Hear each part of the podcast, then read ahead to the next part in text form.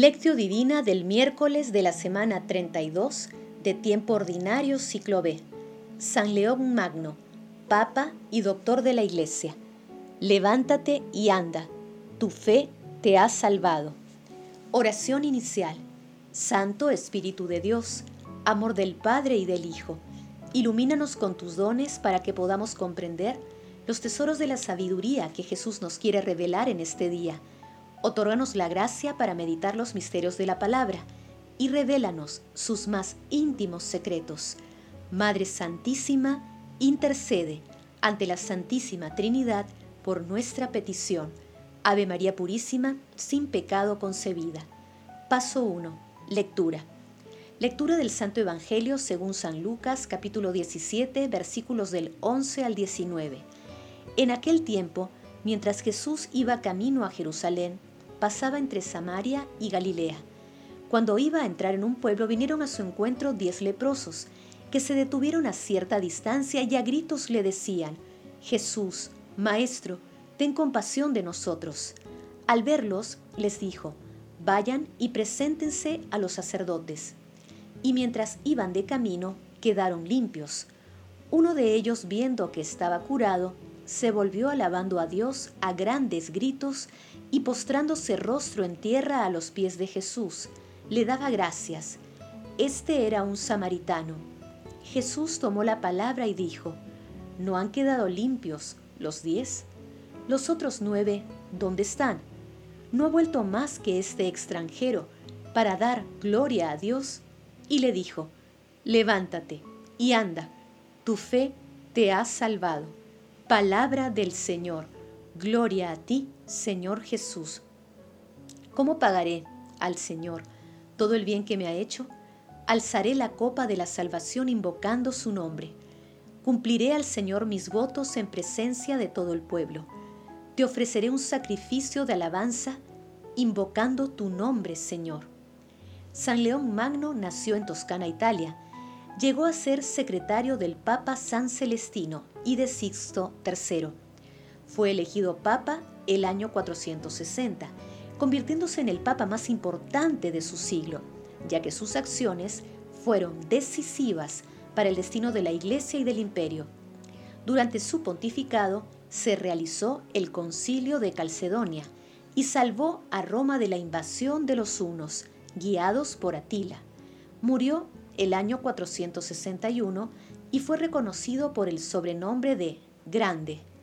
En el texto de hoy, diez leprosos se acercan a Jesús buscando ser curados y Jesús los envía a los sacerdotes para que los purifiquen de acuerdo con la ley. Todos obedecieron y en el camino quedaron curados. Los diez recibieron el mismo beneficio, sin embargo, solo uno, un samaritano, aquel de quien menos se esperaba, reacciona alabando y agradeciendo la acción misericordiosa y gratuita de Jesús, que fue la sanación de su cuerpo y luego de su alma. Mientras tanto, los otros nueve, que pertenecían al pueblo elegido, no regresaron a agradecer. Recordemos que los judíos del sur tenían muchos prejuicios religiosos, políticos y sociales contra ellos. Sin embargo, Jesús, rompiendo esquemas nuevamente, pone de ejemplo a un samaritano ante todos, señalando que no hay nada más valioso que el ser humano. Este milagro de Jesús superó ampliamente el significado de la curación de la lepra para situarse en el nivel de la salvación del alma que Dios otorga como resultado de la fe. Paso 2. Meditación. Queridos hermanos, ¿cuál es el mensaje que Jesús nos transmite a través de su palabra? El texto de hoy une la obediencia, la fe y el agradecimiento en la persona del samaritano leproso que regresó alabando a Dios. Este episodio resume la vida del creyente, que obediente y ante la curación recibida, no duda en aceptar el don de Dios agradeciendo y alabando. Nuestro Señor Jesucristo llena de esperanza a los diez leprosos cuando los envía a los sacerdotes esta obediencia se convierte en fe y camino de salvación para el samaritano. Nuestro Señor Jesucristo también hoy llena a la humanidad de esperanza, mostrándose compasivo y misericordioso con todos incesantemente. Somos nosotros quienes muchas veces somos desobedientes y no somos conscientes de que todo lo que tenemos, incluso la vida, son dones gratuitos de Dios. Esto ocurre porque a veces adoptamos algunos estilos de vida que ponen al esfuerzo humano por encima de la acción de Dios. Basta ver cómo el mundo promueve el aborto, la eutanasia, la ideología de género, el egoísmo, entre otras conductas. Hermanos, a la luz de la palabra de hoy respondamos, ¿somos agradecidos por todos los dones que Dios nos otorga en nuestras vidas? ¿Somos agradecidos con las personas que nos ayudan? ¿Somos compasivos y misericordiosos con las personas más necesitadas? Que las respuestas a estas preguntas nos ayuden a redescubrir la dimensión de la gratuidad de la vida en nuestros hermanos más necesitados y a ser agradecidos con la Santísima Trinidad. Jesús nos ama. Paso 3. Oración. Padre Eterno, tú que no permites que el poder del infierno derrote a tu iglesia, fundada sobre la firmeza de la roca apostólica, concédele, por los ruegos del Papa San León Magno, permanecer siempre firme en la verdad para que goce de una paz duradera. Amado Jesús, tú que eres compasivo y misericordioso, concédenos un corazón obediente y agradecido contigo, con Dios Padre y con Dios Espíritu Santo, para que seamos testigos y testimonios sinceros de tu compasión y misericordia. Espíritu Santo, otórganos la sabiduría, el discernimiento y la fe para mantenernos alejados de las tentaciones de desobediencia y desagradecimiento a nuestro Señor Jesucristo. Amado Jesús, dígnate agregar a los difuntos al número de tus escogidos cuyos nombres están escritos en el libro de la vida. Madre Santísima, Reina de los Ángeles, intercede ante la Santísima Trinidad por nuestras peticiones. Amén.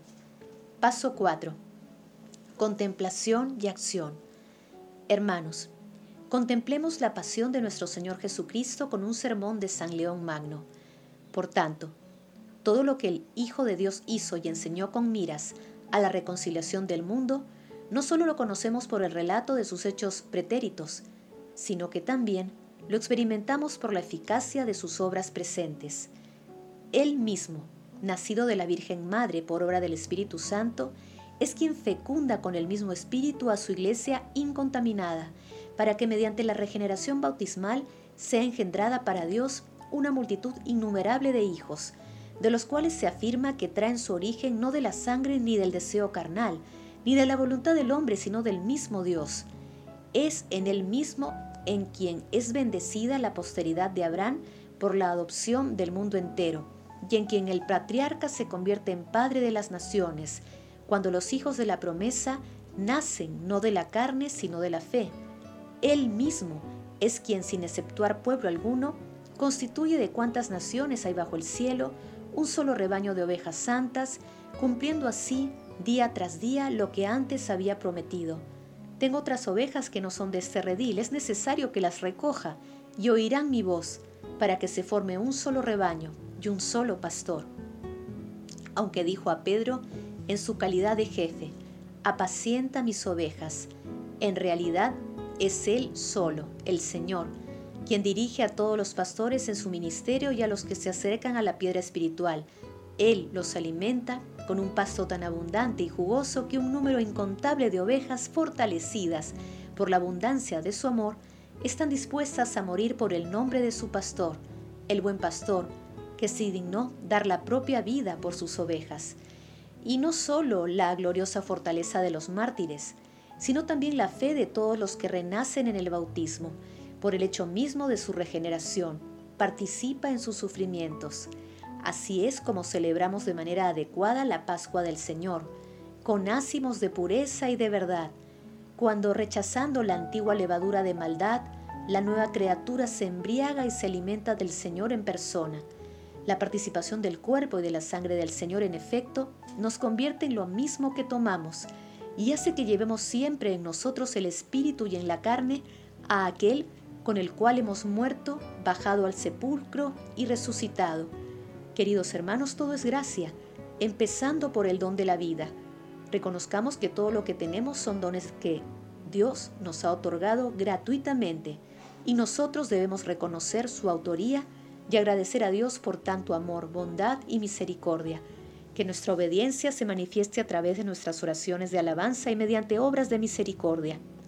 Glorifiquemos a la Santísima Trinidad con nuestras vidas.